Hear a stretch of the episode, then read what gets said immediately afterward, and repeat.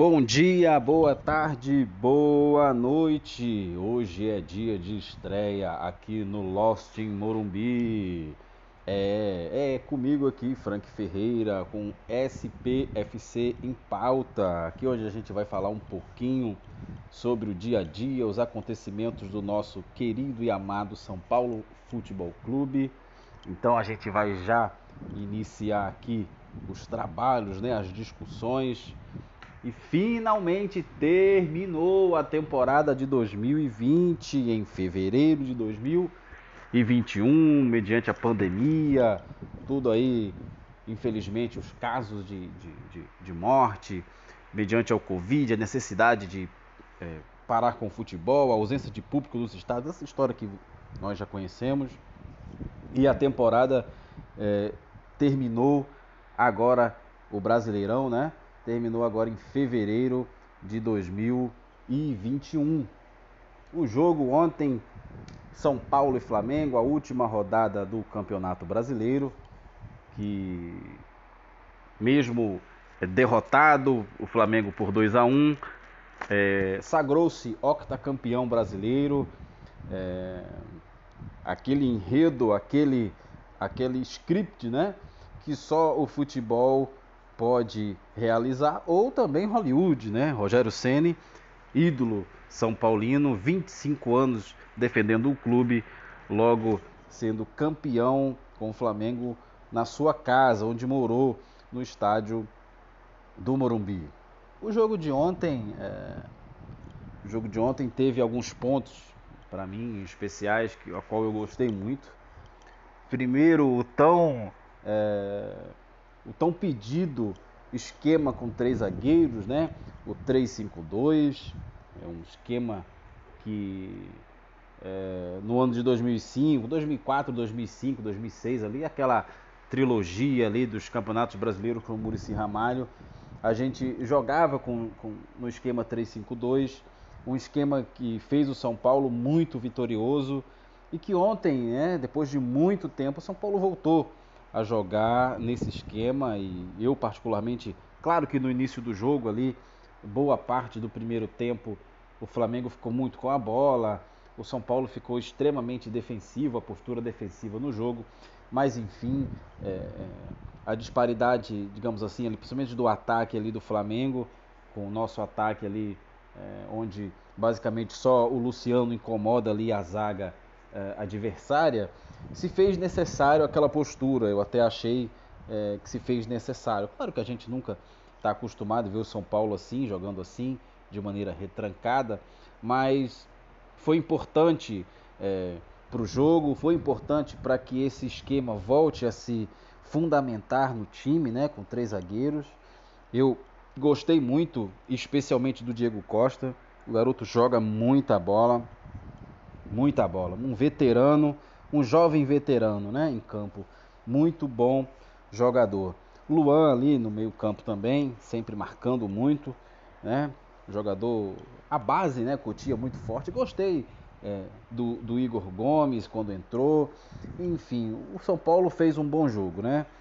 É, o que, digamos assim, fica como a grande questão é, nessa temporada de 2020 é, e 20, né, findando aí agora em 2021, é que como o São Paulo, digamos assim, era capaz, né, foi capaz de fazer jogos como, por exemplo, é, contra o Botafogo, né, teve um nível muito ruim de atuação e logo após parece que o time é outro, né, no jogo agora contra o Flamengo. Enfim, coisas do futebol. É, eu não quero ficar aqui batendo tanto, tanto na tecla que, que foi a temporada de 2020, né? Mas fazer menção apenas, uma coisa que, que para mim me chamou bastante atenção em toda essa temporada, foi como o São Paulo, os jogadores do São Paulo especialmente, é, não tem como não imaginar assim, foi um time que se portou de forma, digamos assim, fora da realidade muitas das vezes, é, de estar jogando no São Paulo com um time desde 2012 na fila, né, sem ganhar um título.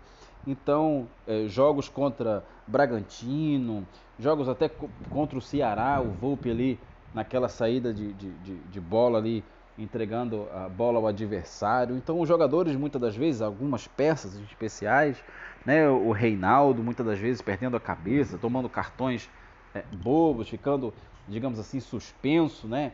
para pro, pro, pro, os jogos seguintes. Então, algumas peças em especial eu achei que, que ficaram devendo mais nesse contexto é, do, do, de estar no time do São Paulo e, e ver, né, estar sentindo na pele essa, o peso dessa fila de títulos aí desde 2012.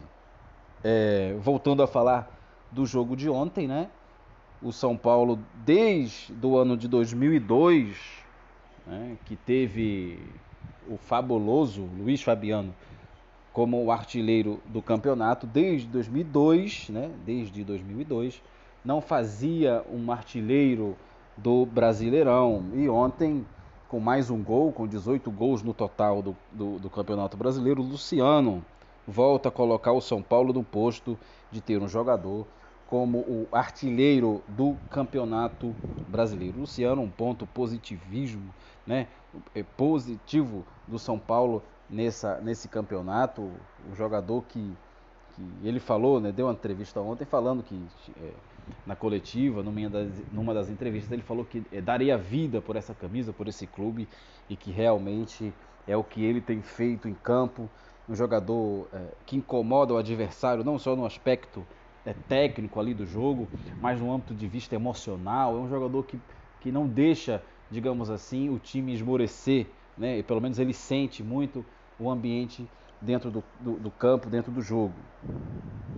E ainda do jogo de ontem, o 3-5-2, né? Foi revelado aí, digamos assim, o pitaco de quem conhece muito o São Paulo, o esquema, né, quem ganhou tanto com, com, com o 3-5-2, o Murici Ramalho, que teve ali o, o, o pitaco dele, é, a sugestão dele, digamos assim, para que o São Paulo voltasse a jogar nesse esquema. É, também, obviamente, eu imagino que teve também o dedo, teve também a opinião do, do Crespo, que, que inicia seu trabalho agora e que e que gosta do esquema com, do 3-5-2. Então o São Paulo tem tudo para voltar a se não jogar assim de maneira efetiva ou repetir, pelo menos repetir bastante o 3-5-2, esquema que nos fez tão tão vitoriosos, né? Eu queria é, ainda salientar um, um ponto importante do, da semana do São Paulo, né? voltando um pouco atrás de, do, do pós-jogo é, do São Paulo contra o Botafogo, que eu sei que muita gente já falou disso, mas eu queria dar aqui a minha, a minha fala, a minha menção, que, que foi é, a entrevista, né, a saída ali do CT, que o Miller tinha prometido manifestar depois se manifestar é, no CT pós derrota do São Paulo para o Botafogo é, de 1 a, por 1 a 0 e foi ao CT. O Miller é comentarista hoje da TV Gazeta, né, junto com o repórter. É, ele, foi, ele foi ao CT da, da, da, Barra Funda, junto com o repórter Alexandre Silvestre, da, da TV Gazeta. E ele ali na saída ele conseguiu é, uma entrevista, tá aí na internet, vocês já certamente já viram. É, uma entrevista com o Murici, né, na saída ali do, do CT, e o Murici é, é, ali ele deixa, né, o Murici ele não tem, não tem, não tem segredos, não tem, não tem papas na língua, digamos assim, e ele contou muita, muitas coisas importantes, né, é, cerca, acerca do dia a dia, do ambiente e de como o São Paulo está trabalhando é, para reforçar o time, né? quais são as necessidades do elenco, ele falou da necessidade de um 9, de um camisa 10 pensante, palavras do Murici, né? Falou da enorme dificuldade financeira que o clube está passando, né? Outra polêmica ali que ele fez questão é, de falar e de, de, tirar, digamos assim, é, é, cair por terra toda tentativa da imprensa, de boa parte da imprensa, digamos assim, ou de uma parte da imprensa, de implantar a crise do São Paulo Ele falou da escolha do, do Crespo, que ele foi decisivo nas entrevistas que o São Paulo, nas entrevistas que o São Paulo fez é, com, com vários técnicos e que a escolha do Crespo passou sim pela, pela, pela opinião dele, né? É, falou também que o Crespo tem sede, fome de vitórias, de fazer um excelente trabalho no São Paulo, de fazer com que o São Paulo volte a conquistar títulos, né? É, falou que também o São Paulo precisa ter criatividade é, na contratação, né? Contratar com, com, com a margem de erro cada vez menor para que não aconteça, que não aconteça o que aconteceu é, tanto na temporada passada, para mim alguns jogadores é, vieram, digamos assim, na temporada de 2019 especialmente, vieram assim umas contratações erradas da, da antiga gestão. É, e ele falou que ele, Murici, né, não veio para ser mais um. Né? Uma das citações dele na, na saída ali dessa entrevista pós-jogo, é, pós, pós-dia né, do, da, da derrota para o Botafogo, foi do lateral esquerdo o Wellington, que estreou ontem no jogo contra o Flamengo. Eu estou gravando aqui na sexta-feira. É, e o garoto né, de 20 anos, se eu não me engano, tomou conta da posição. Né? Gostei muito, seguro. Mais um jogador que parece aquela questão né, do jovem veterano. É um jogador, digamos assim, também, claro, já tem sua vivência no futebol. É, capitão da seleção sub-20 né, do Brasil, capitão do São Paulo na base, no sub-20 também. Então é um jogador extremamente promissor aí pro, pro nosso pro nosso pro nosso São Paulo sombra ali pro Reinaldo que eu acho necessário é importante né que o espírito competitivo ali sempre permaneça de o Reinaldo digamos assim não não se acomodar é, na questão do, do, do, da posição né, da lateral esquerda é, ali, até porque o Léo Pelé parece não ter ameaçado tanto o Reinaldo ali na, na posição. E o Wellington tem tudo para ser esse jogador, né, que dispute vaga ali de maneira sadia, obviamente, pela, pela lateral esquerda do São Paulo. Né.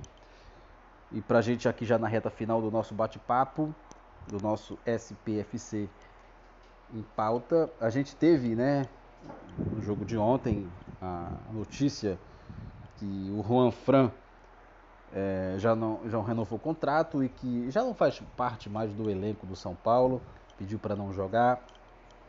E a gente tem aí o um noticiário falando sobre alguns jogadores que possivelmente é, não vão fazer mais é, parte do elenco do São Paulo. Né? O Hernanes é um dos dos, dos falados aí que não vai permanecer. Tem a questão do Rojas, o Trellis, o Gonzalo Carneiro, o Hudson, né, que está voltando de empréstimo do Fluminense, o goleiro Jean, que estava no Atlético Goianiense, o Shailon, o Júnior, Tavares, que viveu logo quando começou a jogar no, no time do, do, São Paulo, viveu uma excelente fase. Eu queria deixar essa, essa pergunta para vocês aí, qual desses aí você ainda deixar, é, ia deixar no time, né? Qual vocês desses jogadores aí não dispensariam e deixariam, permaneceriam no elenco para 2021. Então, já na reta final do nosso podcast, para a gente aqui falar que oficialmente o trabalho, a mão na massa começa para o Hernan Crespo, né? Depois da temporada de 2020 aí já encerrada. E vem aí o Campeonato Paulista, né? O São Paulo já joga domingo, dia 28, no Morumbi contra o Botafogo, né? E vamos desejar toda a sorte do mundo para o Hernan Crespo. É, a filosofia argentina de futebol eu sempre gostei muito, né? Preza pela, pelo toque de bola, um futebol mais raçudo, de mais entrega, e eu acredito que seja tudo isso que o São Paulo esteja precisando para o atual momento, para o atual elenco. Então é isso, rapaziada. Até o próximo encontro aqui, até o próximo bate-papo do nosso SPFC em pauta comigo, Frank Ferreira. Abraço, galera do Lostin. O tricolor